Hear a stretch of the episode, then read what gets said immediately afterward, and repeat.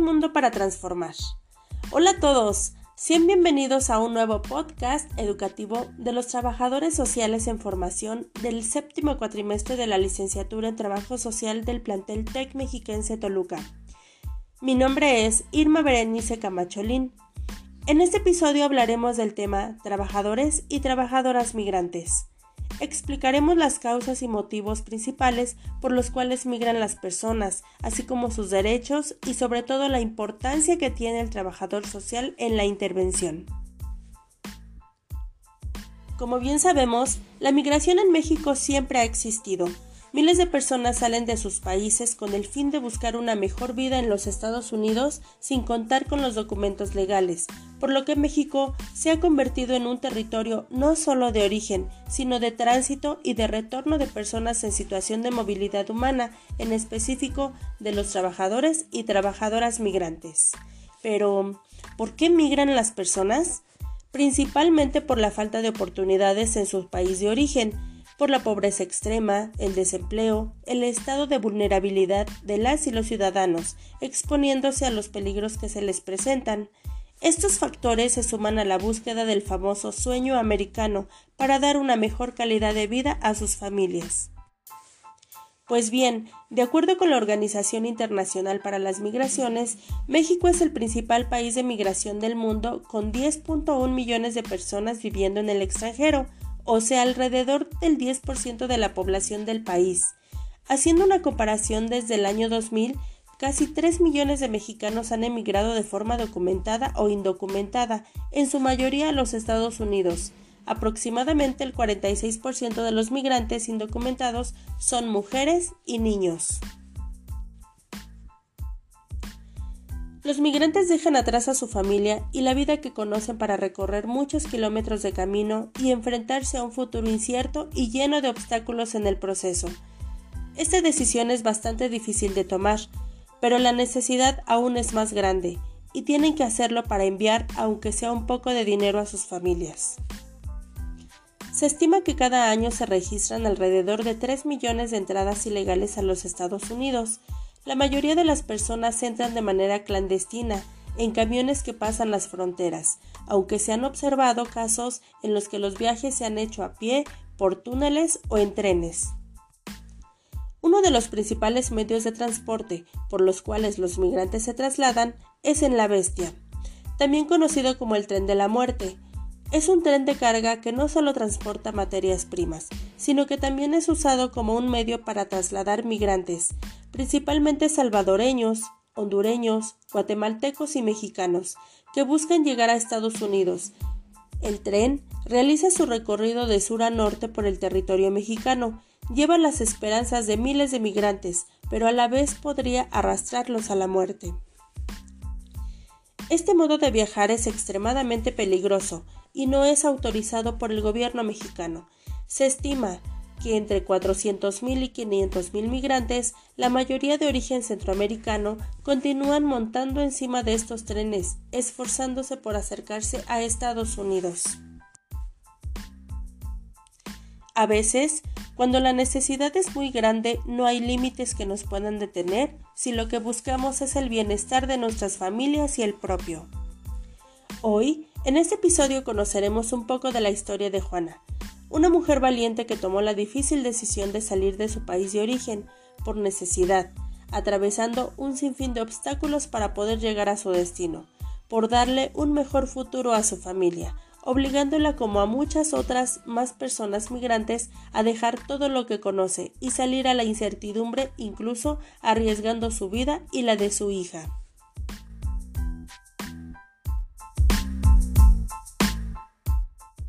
¿Cómo estás, Juana? Gracias a Dios, todo bien de salud, todo bien de salud. Me gustaría platicar primero de dónde eres. Yo soy de Honduras, de la comunidad de Río Esteban, de Colón. ¿Cuándo saliste de tu país? El 11 de abril. ¿Por qué decidiste salir de tu país? La situación económica y para darle una mejor vida a mi princesa. ¿A quién dejaste en tu país? Todos mis familiares, mi mamá principalmente y mis hermanos. que son los que más extraño. ¿Tienes familia o conoces gente en Estados Unidos? Tengo familia, allá tengo mi hermana mayor y mi papá, que ni lo conozco. Ok, Juana. ¿Cómo ha sido para ti dejar a tu familia? A tus papás, a tus hermanos. Ese es un proceso bien fuerte para la vida de cada uno, salir de nuestro país, dejar nuestra familia, nuestras comodidades. Pero entre pruebas y luchas aquí vamos. Y sí es duro, la verdad. Ok. Cuando diste el primer paso, Juana, que abriste la puerta de tu casa y sabías que literalmente ese paso era para buscar una nueva vida, ¿qué pensaste? y no volver a regresar nunca a mi país fue lo único que pensé. No volver nunca a Honduras. ¿Cómo ha sido el trayecto para ti? Más o menos Dios, Diosito que nos viene acompañando. ¿Qué cambió el trayecto en ti? Es decir, saliste pensando en una cosa. Supongo que enfrentaste muchísimas que no imaginabas, por ejemplo, cosas dolorosas, inclusive o muerte. Actualmente con el tema del COVID que estamos enfrentando, ¿cómo ha sido eso para ti? Mire, si antes sin COVID recibíamos tantos desprecios, imagina ahora. Entonces es más difícil porque ni en los camiones, ni en lugares donde hay mucha gente podemos estar, tenemos que estar siempre aparte de, aparte de las personas porque es algo para ellos como no se acostumbran para ellos no se acostumbran entonces nosotros no habría cómo explicarle la verdad que es algo el trayecto es pesado. Sí me imagino. es pesado. ¿cómo llegaste hasta aquí? en el tren, la bestia. le decimos, la bestia, y camión. A veces hay camiones que nos suben y nos dejan, y así que a veces traileros les pedimos que... Y tuve como cuatro días caminando con mi niña. Ok. ¿Cuáles fueron las mayores dificultades para llegar hasta aquí? Las mayores fue el dinero. Esa es la mayor dificultad que he tenido, el dinero porque hemos estado de pueblo en pueblo, días y días, y hay veces de que no hacemos nada, no hacemos nada.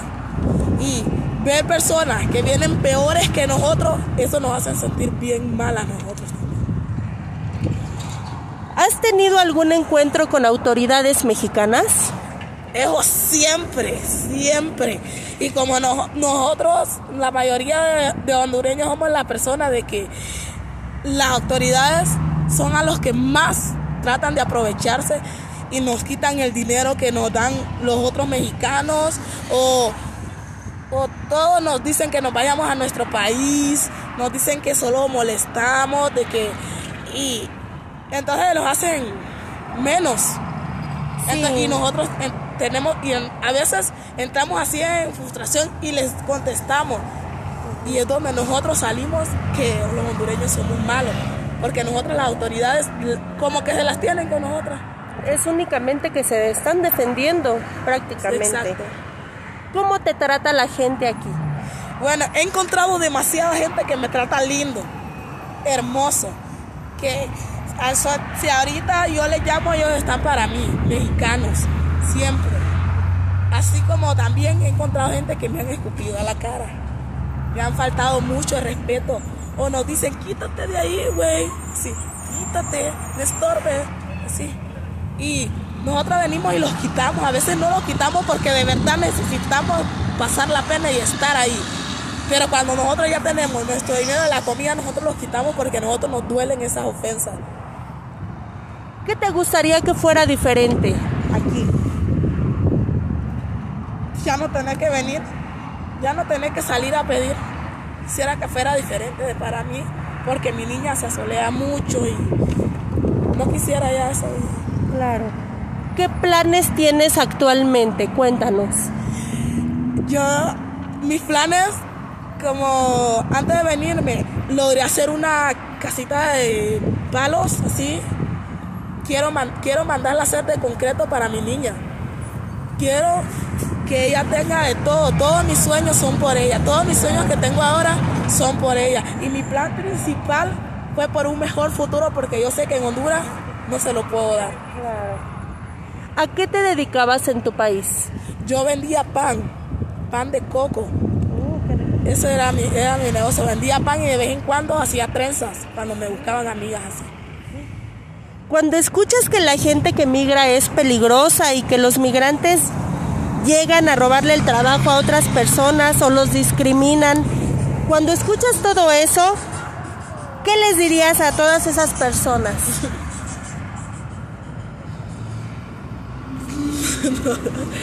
Yo soy muy mal hablar. Yo les diría de que están muy equivocados.